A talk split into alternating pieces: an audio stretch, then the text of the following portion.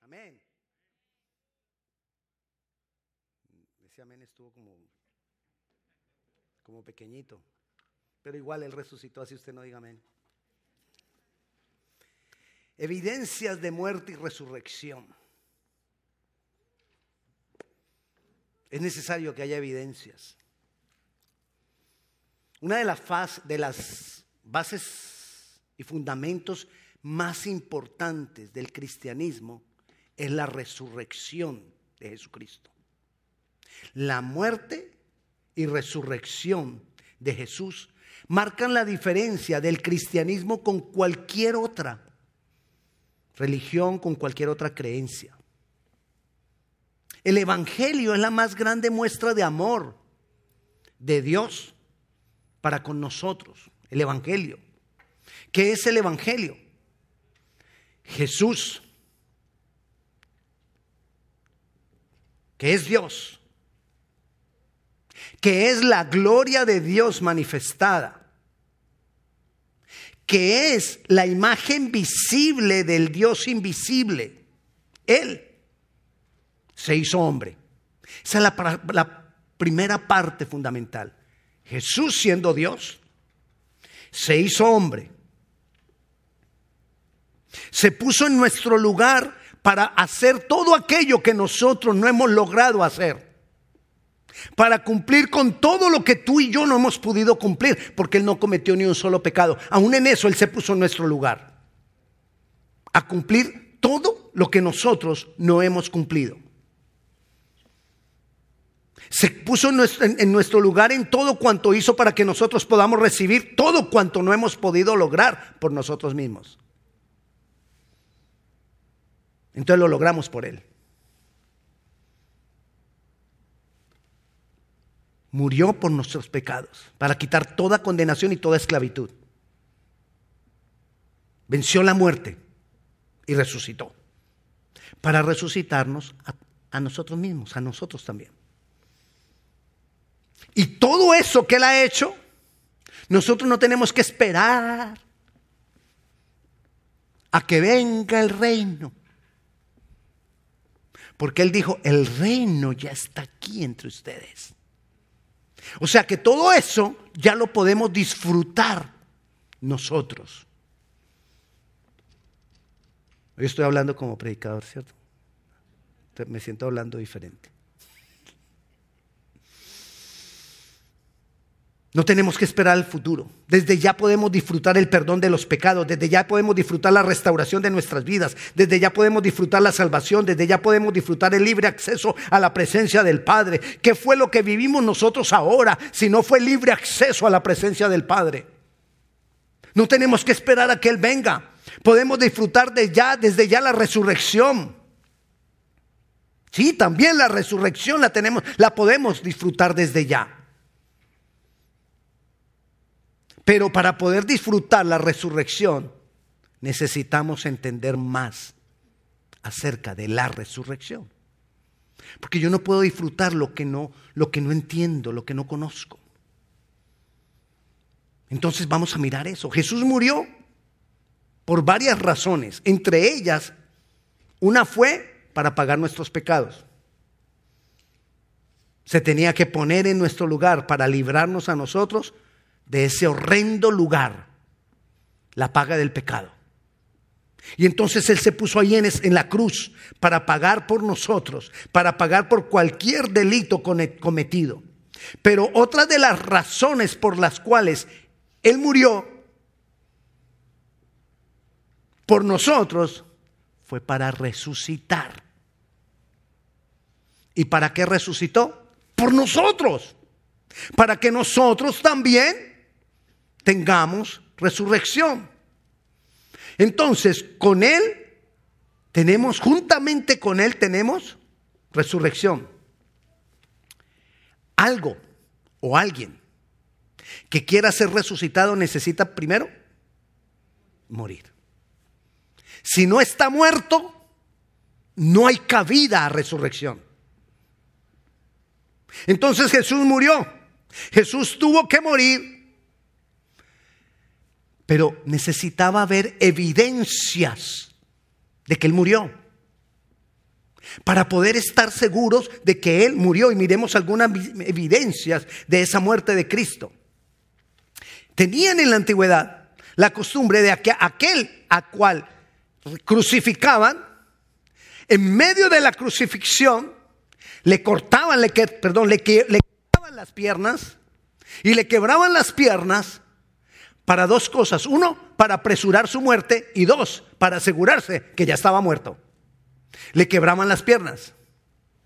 Otra cosa que hacían, o no, no otra cosa que hacían, pero a Jesucristo ni siquiera fue necesario quebrarle las piernas, porque ya estaba muerto. En lugar de quebrarle las piernas, el soldado tomó una lanza, cosa que no se acostumbraba tampoco, y le atravesó el costado con la lanza. A nosotros nos lo muestran que le, que le pusieron aquí. La palabra dice que lo atravesó. Atravesar es de lado a lado. Lo atravesaron con una lanza y salió sangre con agua. Es decir, ya no había ni siquiera sangre completa en su cuerpo. Estaba muerto. Ya no quedaba sangre porque la había derramado por completo. Miremos lo que nos dice la palabra en Juan 19, del 31 al 38. Entonces los judíos, por cuanto era la preparación de la Pascua, a fin de que los cuerpos no quedasen en la cruz en el día de reposo, pues aquel día de reposo es de gran solemnidad, rogaron a Pilato que se les quebrasen las piernas y fuesen quitados de allá. ¿Por qué habla en plural? Porque eran tres los crucificados. Y que fueran quitados de allí. Vinieron pues los soldados y quebraron las piernas al primero. Asimismo al otro que había sido crucificado con él. Mas cuando llegaron a Jesús, como le vieron, ¿cómo le vieron? Ya muerto. Evidencia, estaba muerto. Como le vieron ya muerto, no le quebraron las piernas. Pero uno de los soldados le abrió el costado con una lanza y al instante salió sangre y agua. Y el que lo vio, estamos en Juan. Entonces, Juan que escribió esto dice, el que lo vio da testimonio, es decir, yo que lo vi es el que estoy diciéndolo. Y, tu, y su testimonio, dice él, Juan, es verdadero. Y él sabe que dice la verdad, para que vosotros también creáis. Porque estas cosas sucedieron para que se cumpliese la escritura. ¿Qué decía la escritura? No será quebrado hueso suyo. Y también otra escritura dice, mirarán al que traspasaron. Era normal que aquel que crucificaban le quebraran las piernas. Entonces sería normal que la profecía dijera y le quebraron las piernas. Pero la profecía estaba diciendo algo que era inusual. No le van a quebrar las piernas. No era normal que los atravesaran con una lanza, pero la profecía estaba diciendo que iba a pasar algo inusual, que lo iban a atravesar con una lanza. A los soldados se les dijo que en sus piernas y no lo hicieron. A los soldados no se les dijo que lo traspasaran, pero lo hicieron. ¿Por qué tanta contradicción en lo que se hacía usualmente con Jesús? cuando los soldados romanos eran unos profesionales en cumplir a cabalidad una, crucifixión. Eran expertos. Es más, ellos tenían gente por encima que hacían cualquier cosa incorrecta y era grave. Sin embargo, aquí estaba pasando cosas inusuales. ¿Para qué? Para que se cumpliesen las escrituras. Y para que las escrituras estaban diciendo esto, se, profetizó que con Jesús sería diferente y se cumplió que con Jesús fue diferente. Para Dios mostrar que Él estaba en control. Porque a Jesús no lo mató el diablo. Porque a Jesús no lo mataron los romanos. Nadie, Jesús dijo, nadie me quita la vida, sino que yo la entrego y yo la volveré a tomar. Si usted lo quiere ver, eso está en Juan capítulo 10, versículo 18. Jesús lo dijo. Entonces nadie podía hacerlo. Él estaba entregando su vida por ti y por mí. Y había evidencias de que estaba muerto. Luego José de Arimatea va y le dice a, Pilatos, perdón, a Herodes, le dice, hey, dame el cuerpo de Jesús, lo quiero enterrar. Era un escriba. Y entonces, ¿cómo así? Es que ya murió. Y él le dice, sí, no, llámeme al centurión. Y llaman al centurión encargado de la compañía de soldados que habían asumido la crucifixión de Cristo. Y el soldado viene y le dice, ya está muerto. Evidencia. Jesús ya estaba muerto. Se lo entregaron. Pero lo que quiero que miremos aquí era la evidencia. Pero dijimos al principio que Jesús murió para resucitar y resucitó para darnos a nosotros resurrección. ¿Ok? ¿Cuántos quieren resucitar?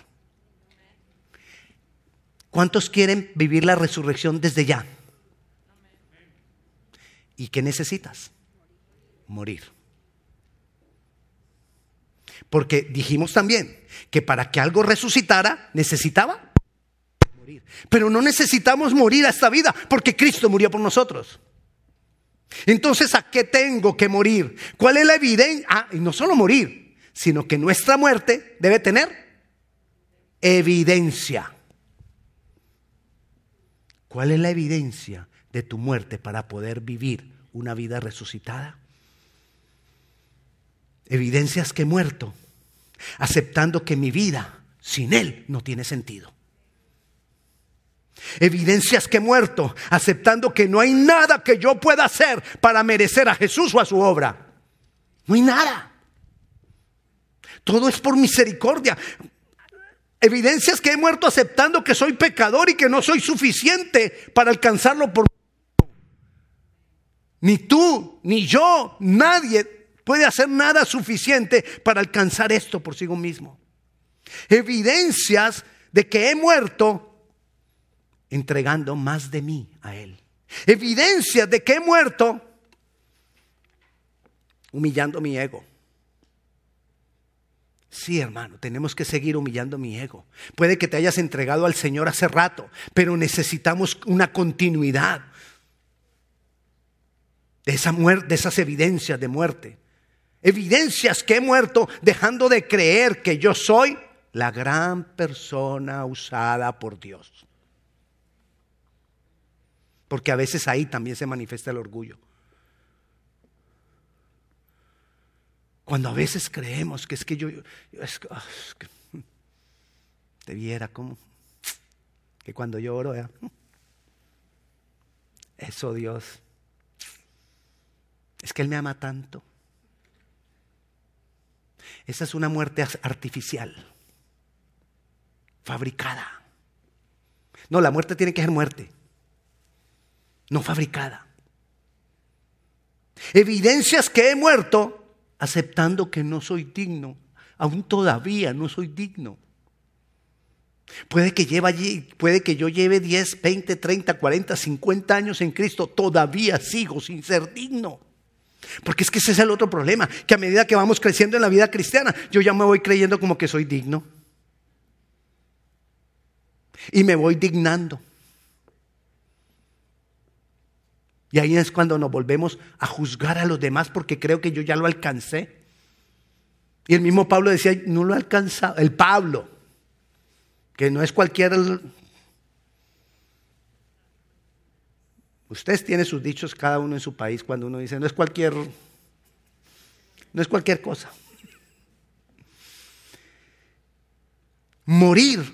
Evidencias que he muerto aceptando que yo no soy lo suficientemente santo.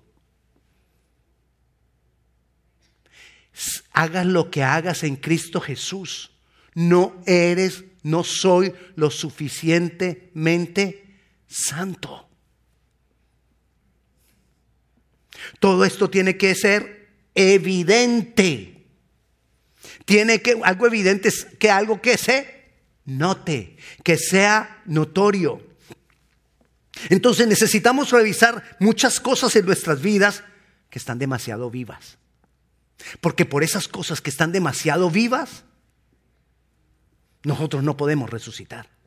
O no podemos vivir esa vida resucitada desde ya. Hay, hay, áreas en nuestras vidas que están demasiado levantadas, demasiado enaltecidas. Y necesito reconocer delante del Señor que esas áreas tienen que morir. Dígalo así con voz sepulcral. Morir. Así como que dé susto.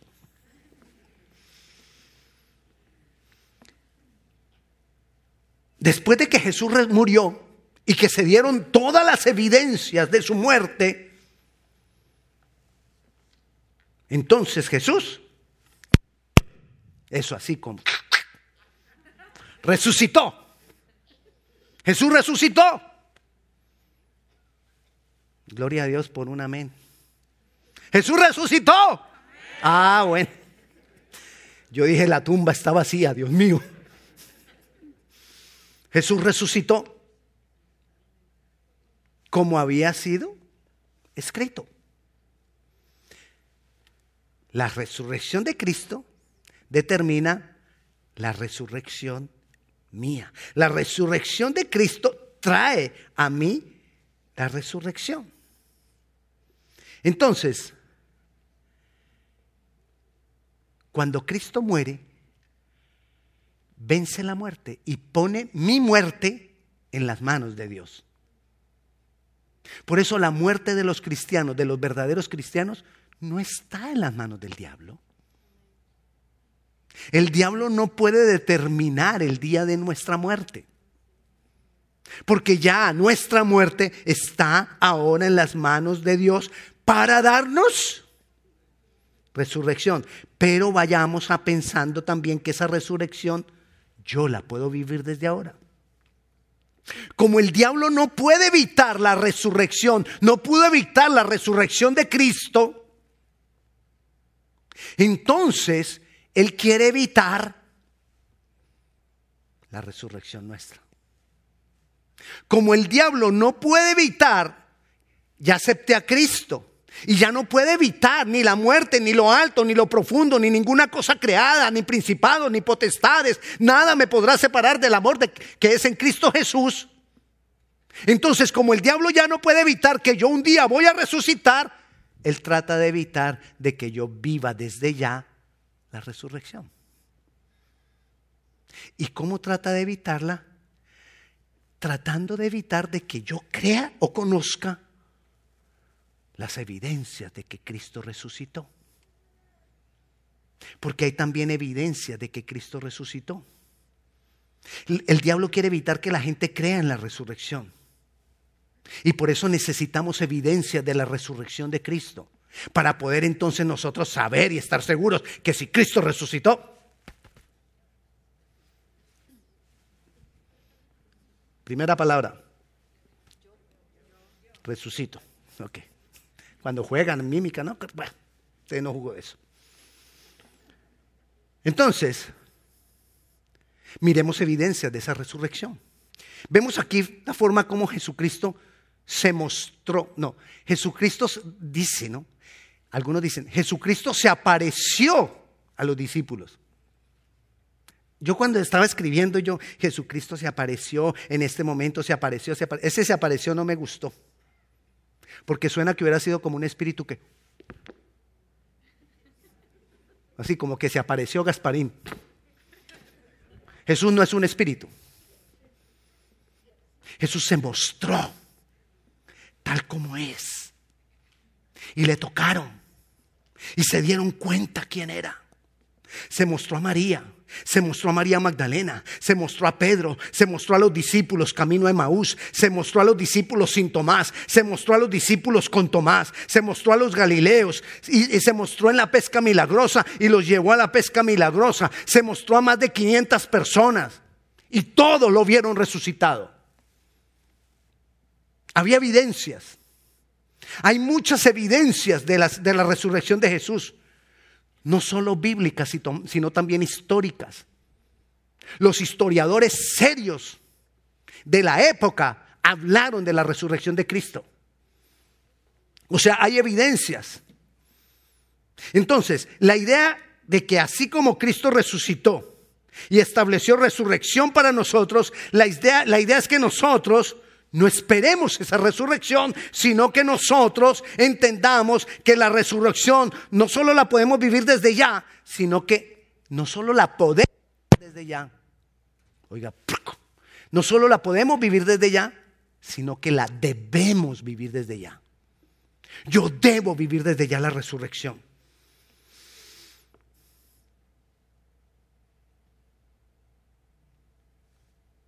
Tú y yo Debemos vivir esa vida resucitada, para lo cual deben pasar dos cosas. Una, que haya evidencias de tu vida resucitada. Así como miramos que tendría que haber evidencias de que estoy muerto, tiene que haber evidencias de que estoy viviendo una vida resucitada. ¿Cuáles fueron las evidencias de que Cristo había resucitado? Gente lo Gente dio testimonio, yo lo vi. Yo estuve con él. Así que si nosotros vivimos o estamos viviendo una vida resucitada, las evidencias es que gente lo vea. Las evidencias es que gente dé testimonio. Ahorita hablábamos María. ¿Quién era María? La persona que vivía con él. Y ella fue la primera que dijo, lo vi resucitado. ¿Quién es la primera persona que va a ver tu resurrección? Y que dan testimonio de tu resurrección, los que viven contigo. Ese sabe si todavía estás muerto en tu ira. Ese sabe si todavía estás muerto en tu enojo, en tu terquedad, en tu egoísmo. Bueno, para que no digan, ah, el pastor habla, nos está acusando. Entonces, ella sabe si yo he muerto. Ella sabe a qué no he muerto. Cuando digo ella es la señora que está aquí porque ella es la que vive conmigo. Mis hijos saben cuando están viviendo con nosotros, ellos saben verdaderamente. El testimonio de las personas son las que saben, son la evidencia. Pedro, Pedro fue de los primeros que lo vio. ¿Y quién era Pedro? Su amigo. ¿Quién sabe cuánto tú has resucitado? Tus amigos más allegados el cabezón, ese amigote que te lleva por allá. Ese sabe el esqueleto que tienes escondido bajo la cama. Ellos saben, porque son las personas con las que pasamos tiempo, las personas con las que pasaba más tiempo Jesús, los discípulos, tus compañeros de trabajo. No te estoy hablando de los discípulos que tú tienes a veces para enseñarle la palabra, porque ante ellos muchas veces no. Hermano, la palabra dice. Pero vaya, véalo en el trabajo. Esos son los que dan la evidencia de tu resurrección. Ellos son los que dan la evidencia de que tú has resucitado. Dice que los galileos fueron evidencias de que Cristo Jesús resucitó. ¿Quiénes son los galileos? Los que estaban ahí donde, donde él se movía, en la ciudad donde, donde él dijo a los discípulos, nos vemos en Galilea. Y allá en Galilea llegó y se mostró resucitado. Esos son. ¿Quiénes? Los que viven cerca de ti. El vecino que no te quiere. Porque le, echas la basurita para allá. Porque él soplas las hojas para el lado de él. Es que el vecino no me quiere. ¿Cómo te va a querer si le echas las hojas?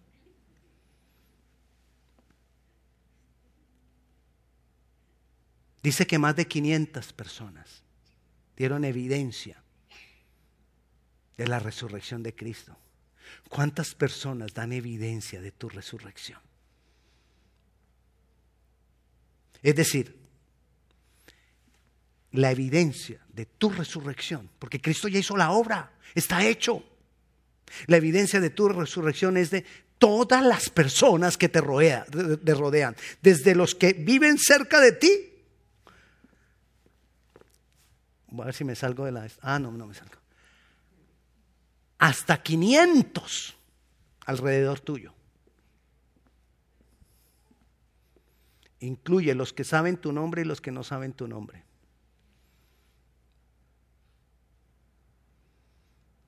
Los que, los que te identifican diciendo, el señor ese de, de barbita blanca, que es todo enojón.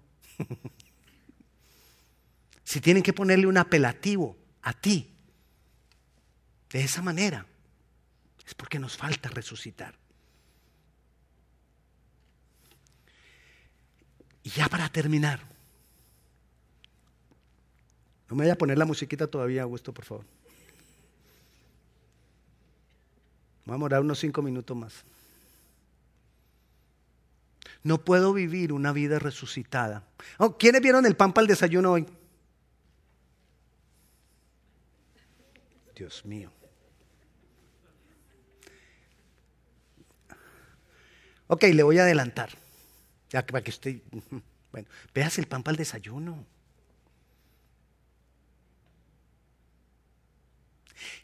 Que haya gente desnutrida, donde no hay comida, está bien. Pero que haya gente desnutrida donde hay comida, es imposible. ¿Verdad? El que tiene oídos para oír, que oiga.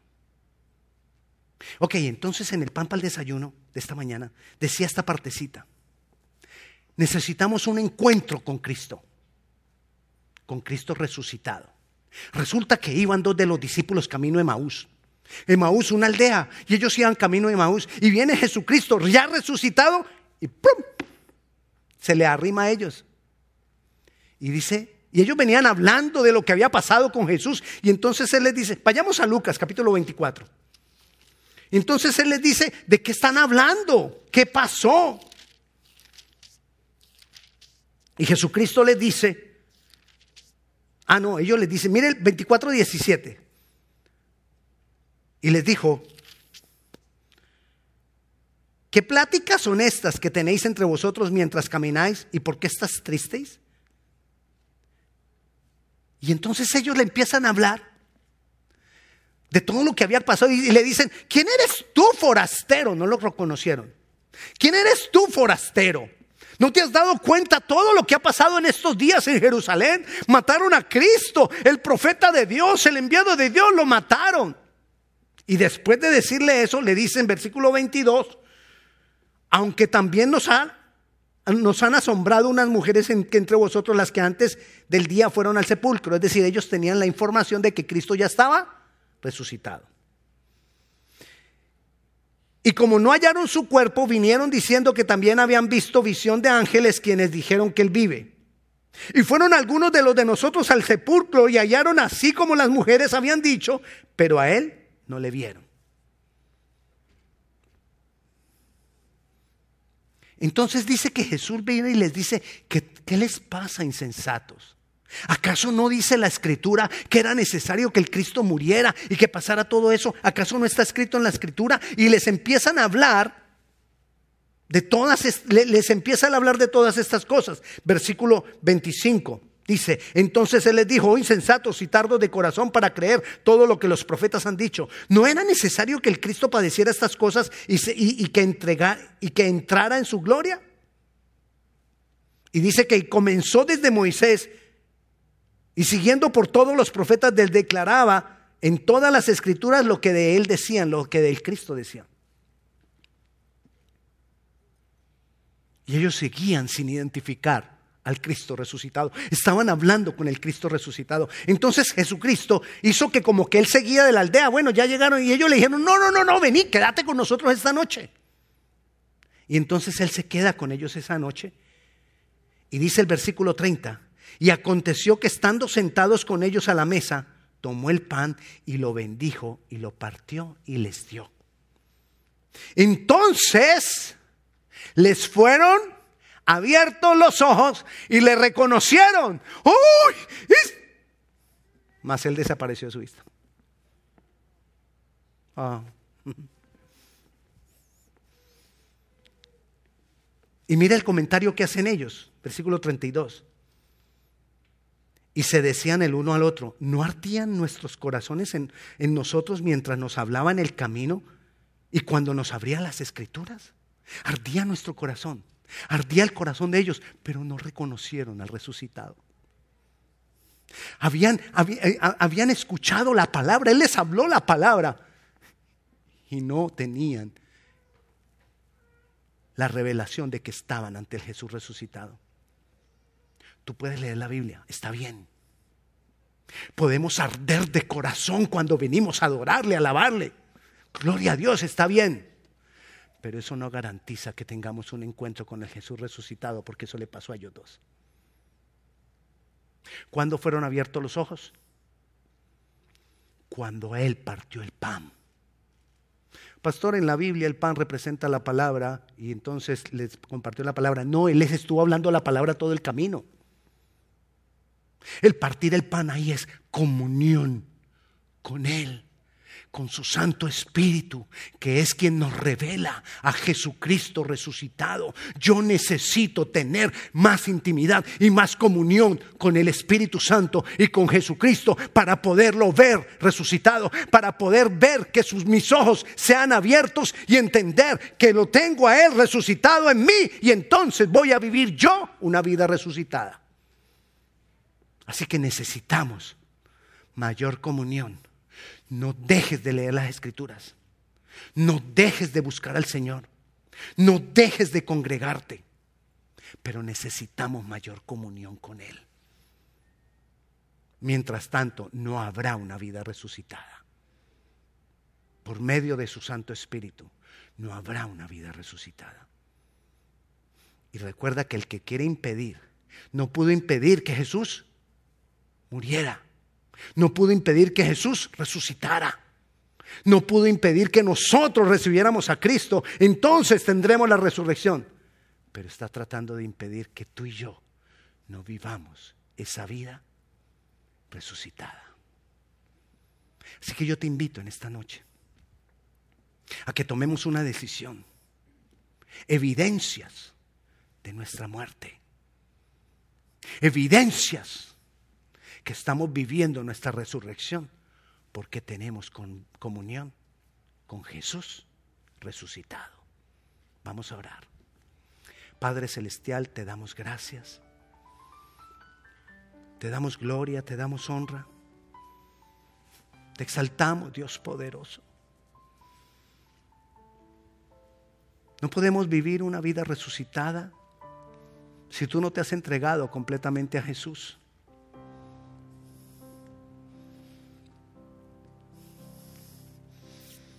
Tú quieres entregar tu vida al Señor Jesucristo, puedes hacerlo en este momento. Es creer el Evangelio, que Cristo murió por nosotros, que se puso en nuestro lugar, que pagó por nuestro pecado y que resucitó. Entregamos nuestra vida a Jesús, a Jesús recibiéndolo en nuestro corazón, declarándolo con nuestra boca y creyéndolo de todo corazón. Así que yo te invito a que hagamos una oración juntos esta noche, entregando nuestras vidas a Él, diciéndole de esta manera, pero recuerda, todo lo que digas, créelo de todo corazón. Jesucristo, entrego mi vida a ti, te abro mi corazón, creo que tú has pagado por todos mis pecados. Creo que moriste en mi lugar. Creo que resucitaste y me has regalado vida eterna. Y creo que yo puedo vivir esa vida resucitada desde ahora. En tu nombre Jesús. Amén. ¿Hay alguna persona que por primera vez haya hecho esta oración? Yo quiero orar por usted. Levante su mano si usted por primera vez ha hecho esta oración.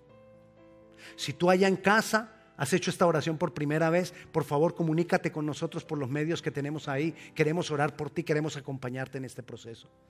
Mi hermano, levante sus manos. Padre Celestial, estamos aquí para darte gloria, para darte honra. Te exaltamos, Dios poderoso, Señor. Señor, hoy decido vivir esa vida resucitada. Señor, hoy decido vivir, hoy decido cambiar, hoy decido, Padre Celestial, que haya evidencias de que he muerto contigo, para que hayan evidencias de que estoy resucitado contigo. Señor, yo te bendigo, te doy gloria, te doy honra y te exalto. En tu nombre, Jesús. Amén y amén. Dios le bendiga.